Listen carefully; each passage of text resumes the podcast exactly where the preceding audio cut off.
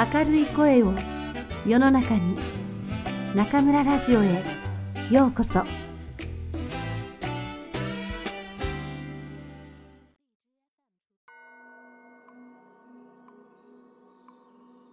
雲の糸。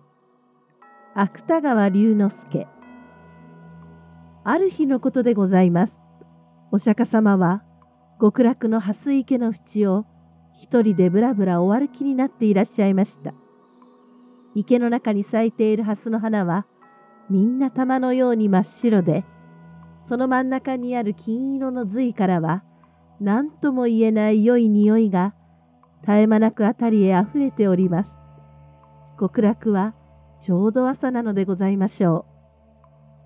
う。やがてお釈迦様はその池の淵にお佇みになって水の表を覆っている蓮の葉の間から、と下の様子をご覧になりました。この極楽の蓮池の下は、ちょうど地獄の底に当たっておりますから、水晶のような水を透き通して、三途の川や針の山の景色が、ちょうど覗き眼鏡を見るように、はっきりと見えるのでございます。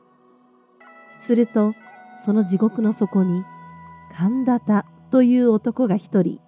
他の罪人と一緒にうごめいている姿がお目に留まりました。この神田田という男は、人を殺したり、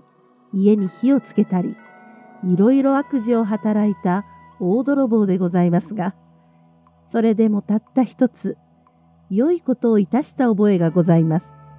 と申しますのは、ある時この男が深い林の中を通りますと、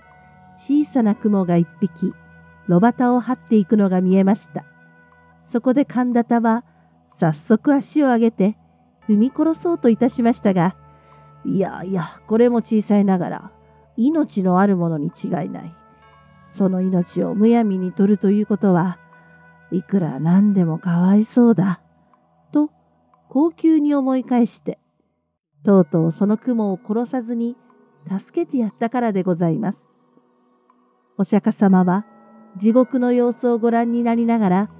この神田田には雲を助けたことがあるのを思い出しになりました。そうして、それだけの良いことをした報いには、できるなら、この男を地獄から救い出してやろうとお考えになりました。幸い、そばを見ますと、翡翠のような色をした蓮の葉の上に、極楽の雲が一匹、美しい銀色の糸をかけております。お釈迦様は、その雲の糸をそっとお手にお取りになって、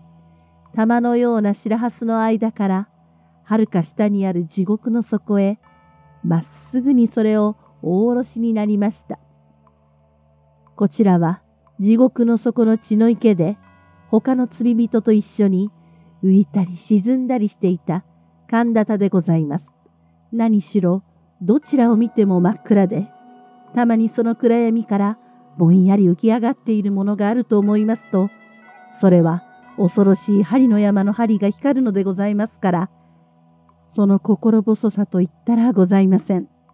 その上、あたりは墓の中のようにシーンと静まり返って、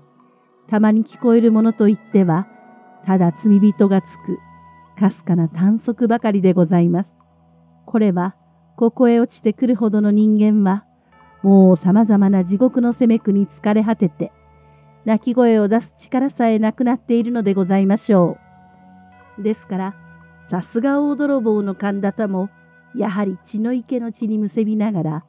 まるで死にかかった蛙のように、ただもがいていてばかりおりました。ところが、ある時のことでございます。何気なく神田田が頭を上げて、血の池の空を眺めますと、そのひっそりとした闇の中を、遠い遠い天井から銀色の雲の糸が、まるで人目にかかるのを恐れるように、一筋細く光りながら、スルスルと自分の上へ垂れて参るのではございませんか。神田田はこれを見ると思わず手を打って喜びました。この糸にすがりついてどこまでも登っていけばきっと地獄から抜け出せるに相違ございません。いや、うまくいくと、極楽へ入ることさえできましょ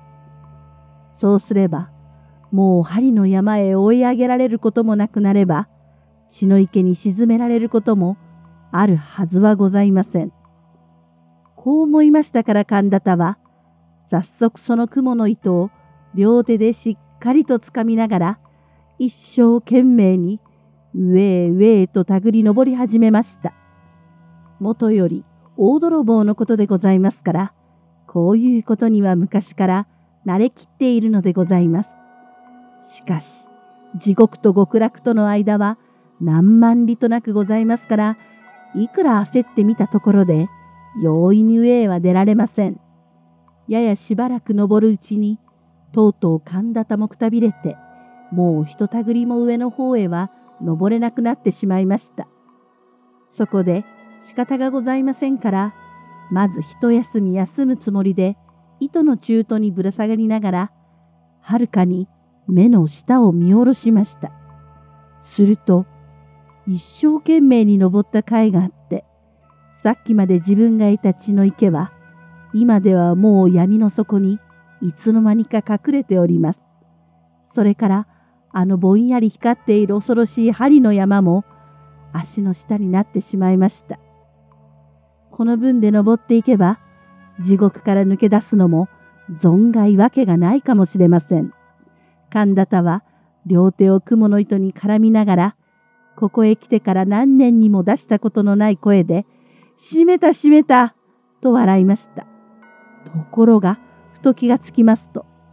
雲の糸の下の方には、数限りもない罪人たちが、自分の登った後をつけて、まるでアリの行列のように、やはり上へ上へ一心によじ登ってくるではございませんか。神田田はこれを見ると驚いたの恐ろしいのとで、しばらくはただ馬鹿のように大きな口を開いたまま目ばかり動かしておりました。自分一人でさえ切れそうなこの細い雲の糸が、どうしてあれだけの人数の重みに耐えることができましょう。もし万一途中で切れたといたしましたら、せっかくここへまで登ってきたこの肝心な自分までも元の地獄へ逆落としに落ちてしまわなければなりません。そんなことがあったら大変でございます。が、そういう中にも罪人たちは何百となく何千となく真っ暗な血の池の底からうようよと這い上がって細く光っている雲の糸を一列になりながらせっせと登ってまいります。今のうちにどうかしなければ糸は真ん中から二つに切れて落ちてしまうのに違いありません。そこで神田田は大きな声を出して、こら罪人どもこの雲の糸は俺のものだぞお前たちは一体誰に聞いて登ってきた？降りろ降りろとわめきました。その途端でございます。今まで何ともなかった雲の糸が、急に神田田のぶら下がっているところから、ぷつりと音を立てて切れました。ですから、神田田もたまりません。あっという間もなく風を切って、駒のようにくるくる回りながら、みるみるうちに闇の底へ真っ逆さまに落ちてしまいました。後にはただ、極楽の雲の糸が、キラキラと細く光りながら、月も星もない空の中途に、短く垂れているばかりでございます。お釈迦様は極楽の蓮池の縁に立って、この一部始終をじっと見ていらっしゃいましたが、やがて神田田が血の池の底へ石のように沈んでしまいますと、悲しそうなお顔をなさりながら、またぶらぶら終わる気になり始めました。自分ばかりが地獄から抜け出そうとする神田田の無慈悲な心が、そうして、その心相当な罰を受けて、元の地獄へ落ちてしまったのが、お釈迦様のお目から見ると、浅ましくおぼしめされたのでございましょう。しかし、極楽の蓮池の蓮は、少しもそんなことには頓着いたしません。その玉のような白い花は、お釈迦様のおみ足の周りに、ゆらゆらうてなを動かして、その真ん中にある金色の髄からは、何とも言えない良い匂いが絶え間なく辺りへ溢れております。極楽ももう昼に近くなったのでございましょう。おしまい。